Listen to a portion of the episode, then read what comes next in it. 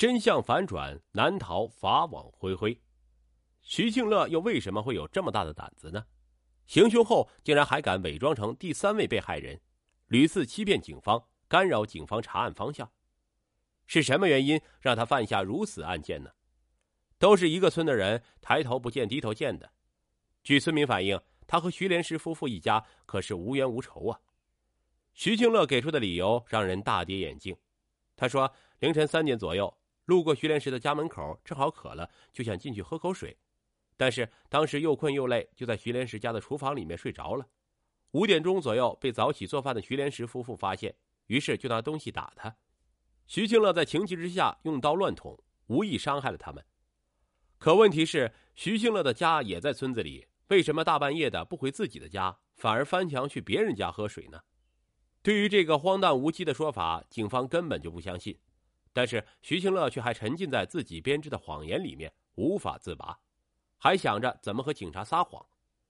本就不信的警察经过查证，很快又找到了新的证据。在案发前两天，徐庆乐特意去超市买了一把水果刀，显而易见，他是早有预谋的。眼看着一切被拆穿，徐庆乐彻底卸下了伪装。他低着头，悔恨的泪水划过脸颊。终于，他一五一十的交代了自己的作案动机。原来，案发前一天晚上，徐庆乐的父亲接到了借款平台的电话。徐庆乐主动向父亲承认，自己陆陆续续的向借款平台借了钱，加在一起有三十多万元。可是，以徐庆乐打工的收入，根本还不起。可想而知，各个网贷平台就开始不停的催债，电话就顺理成章的打到他父亲这里。此时的徐庆乐开始慌了，先是给家人打电话，在后面可能就是亲戚朋友了。他不敢想象，可是这么大一笔钱，自己又要怎么还呢？思来想去，脑海里刹那间就产生了一个念头，那就是盗窃。有了这个想法之后，徐庆乐就开始寻找作案对象。之所以选择徐连石家，是因为他家的位置比较偏僻，附近没有什么居民。于是，案发当天的凌晨，徐庆乐伪装好自己，翻墙进入了徐连石的家里。可是，徐连石家的大门锁得紧紧的，压根儿就进不去。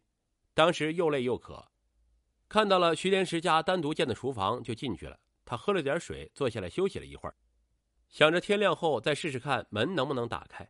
担惊受怕的徐庆乐在这种心理压力下，几天没有睡好觉。这时真的是挺不住了，就不知不觉的在徐连石家的厨房里睡着了。可让徐庆乐万万没有想到的是，等到五点多的时候，自己还做着梦呢，就被早起做饭的徐连石逮了个正着。担心自己东窗事发，徐清乐对着徐连石夫妇挥起了他早已备好的刀具，一场悲剧就这么不幸的降临到了徐连石夫妇的身上，而徐清乐腿也受伤了。回到家之后，徐清乐又慌又怕。他想知道徐连石夫妇到底有没有事儿，于是他就换了身衣服，装成什么事儿都没有发生一样，偷偷的跑到徐连石家门外，当起了围观群众。当听说徐连石夫妇都伤得很严重，可能有性命之危时，他慌了，此刻才感觉到了害怕的滋味他坐立不安，思来想去，想到了一个脱身之计，那就是像电影《画皮》中换皮一样改变容貌。可是自己不会换皮。于是就想到伪装成被害者，一桩费解的疑案，狡猾狠毒的徐庆乐让侦破工作困难重重。幸好警方火眼金睛，最终让案件水落石出，而徐庆乐也会得到他应有的惩罚。正义也许会迟到，但永远不会缺席。但是不论他现在付出怎样的代价，也改变不了事实。木已成舟，悲剧已成现实，徐连石也永远的离开了。他的家人陷入了巨大的悲痛之中，而受到伤害的不仅仅是徐连石的家人，徐庆乐也彻底毁了自己，毁了家庭。父母家人面对抬头不见低头见的徐连石家人，更是心有愧疚，因为自己的挥霍借贷让自己负债累累，心生邪念，导致了这场悲剧的产生。所以，网贷需谨慎，切不可过度消费、提前消费。人们往往疏于防范的正是各种各样的小错误，这些错误在微小萌芽的状态不受重视，不断积累，从量变成为质变后，一下子就发生了塌方式的改变。正是因为当初觉得问题不大，结果越滑越远，小洞不补，大洞吃苦，积重难返，最终深陷泥潭无法自拔，导致害人又害己。德州八十九岁老太家中蹊跷死亡，凶手系同村村民。二零一五年四月十日早晨八点，董大姐提着水桶推开了吴老太的家门，刚进院子，她就感觉不对劲儿。按照平常这个点儿，老太太应该早已在起床烧火才对，可今天露天的灶台却没有他忙碌的身影，可能是睡过头了吧？董大姐没有多想，轻车熟路的来到水井旁。一边打水一边扯开嗓子喊道：“二娘啊，我过来取水。”可奇怪的是，连喊了好几声，吴老太都没有回应。董大姐心里咯噔一下，连忙放好水桶，推开了未上锁的里屋。“二娘，你怎么了？二娘啊，你可别吓我呀！”吴老太倒在血泊中，奄奄一息。很快，呼啸而来的救护车打破村庄的宁静，将吴老太送到中医院去抢救。但是很不幸，吴老太还是抢救无效死亡了。他的儿女们抱头痛哭，不愿意相信原本可以寿终正寝的老人，结果却因意外摔伤痛苦离世。就在他们悲痛之际，一个眼神凌厉的老医生径直的朝他们走来，开口的第一句话就是：“老人不是意外死亡，你们赶紧报警。”原来在处理头部伤口的时候，医生就发现了不对劲儿，这些伤口怎么都是横向的呢？与普通摔倒形成的伤口不一样，并且这些伤口分散在头部各个地方。如果不是剧烈摔倒滚落下来，一般很难造成如此严重的伤势。吴老太的女儿赶紧报了警。没过多久，临沂警方迅速带着法医赶到了中医院。经过对死者细致的检验，结果很快就证实了医生的怀疑：吴老太头部的伤口多达五处，均是钝器击打导致的。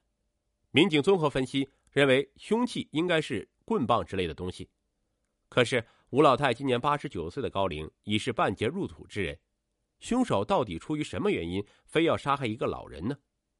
做完检查后，警方在吴老太女儿的带领下来到了案发的临沂县孟寺镇吴家村。此时，逝者房间外已经站满了凑热闹的村民，大家交头接耳，小声议论着刚才的事情。但奇怪的是，村民们表情冷漠。脸上丝毫没有流露出悲伤之情，似乎被害人与他们宛若陌生人。董大姐从人群中走出来，她是告知医生吴老太是意外摔倒的人。在发现吴老太倒在床边后，她吓得连连倒退，随后跑出门外告诉自己的婆婆。两人大着胆子进门查看，发现还有气息，才拨打了幺二零。事后回想起来，董大姐还心有余悸，太吓人了。头仰着躺在地上，手搭在炉子上，我一看，这不就是摔跤了吗？他以为吴老太是在烧火的时候不慎摔倒，导致了意外的发生，可他并没有想到，却是被人谋害。究竟是谁如此残忍至极，伤害一个年近九旬的老人？警方首先对案发现场展开了细致的勘查，可是难题却接踵而至，现场的环境也让民警压力巨大。老太太所在的房间一片混乱。东西也丢得乱七八糟，地上脚印杂乱无章，就连血迹都被踩得到处都是。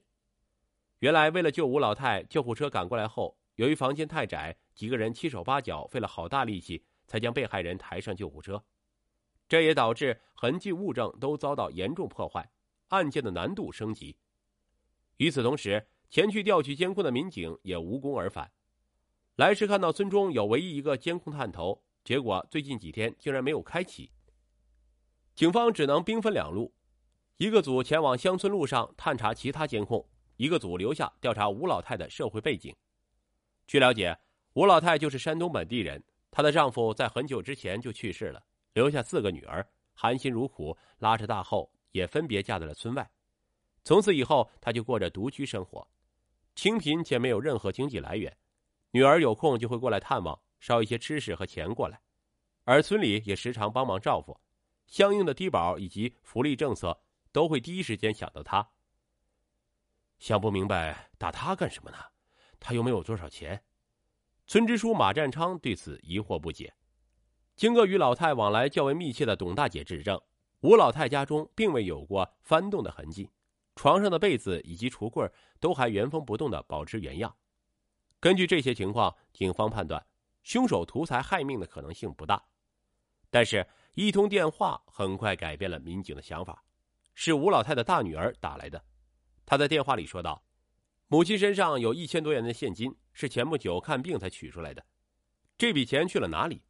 在吴老太女儿的协助下，警方翻箱倒柜都不见这笔钱的踪影。难道真的是有人知道这笔钱的存在，趁机下手谋害老人？那这个人究竟是谁呢？会为了一千元钱而铤而走险？按照以往侦办此类案件的经验，民警把目光放向一些不学无术的年轻人身上，他们很有可能会因为没钱上网或者玩游戏，做出抢劫的事情。但是，一番走访排查下来，依旧没有找到任何线索，而且因为村庄人口很少，近几年来几乎没有抢劫盗窃的事情发生。因为这笔钱关系到案件的侦查方向，为了确定具体数额，慎重起见，警方依次找到吴老太四个女儿询问。其中一个女儿一听，脸色大变，当即就脱口而出：“钱在我这呢。”原来在抢救吴老太时，医生叫家属帮忙脱下衣服，女儿在母亲的秋裤中发现了九百元的零钱，就放进了自己的腰包。女儿解释称：“当时救人太着急了，就忘记这回事了。”随着钱的找到，图财害命的猜测也被排除，那剩下的还有一种可能，那就是因仇报复。那么，吴老太那么大的年纪，是谁与他有着深仇大恨，闹到如今这种地步呢？警方立即扩大走访力度，对被害者的社会关系进行调查，结果却不尽人意。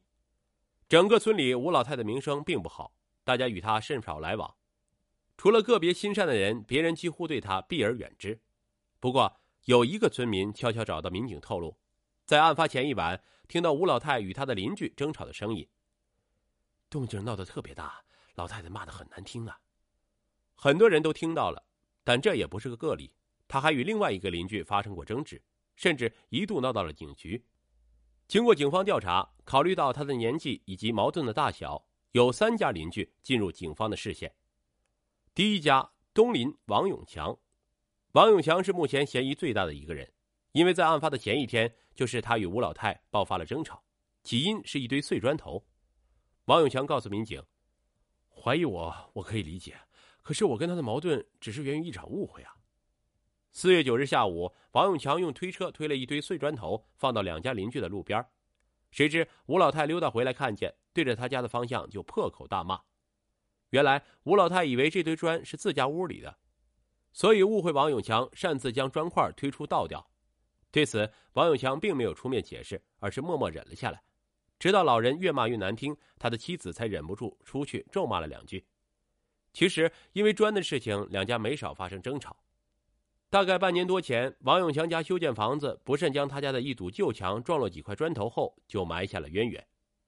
吴老太抓住这个问题死咬不放，无论王永强如何道歉，得到的永远都是一顿臭骂。从此之后，两家关系变得紧张。可王永强解释道：“那是一个老人了。”也不至于因此就下此毒手啊！对于他的说辞，警方持保留意见。了解完这些信息，民警把目光投向了第二家。第二家邻居北邻马世才，马世才与吴老太结仇由来已久，两家大打出手，大家更是常有的事情。村中几乎无人不知，无人不晓。两年前，马世才还曾因为打伤过吴老太，被警局处理过，但这也没能遏制两家矛盾的激化。村支书告诉民警，两人争吵的起因仅仅是因为一棵树，在两家房子中间自生自长了一棵树。吴老太想要占为己有，马世才不肯退让，于是就这棵树的所属权，两家矛盾不断。别看年纪大，老人咒骂的功底丝毫没有退步。马世才气急败坏，忍无可忍之下将老人推翻在地。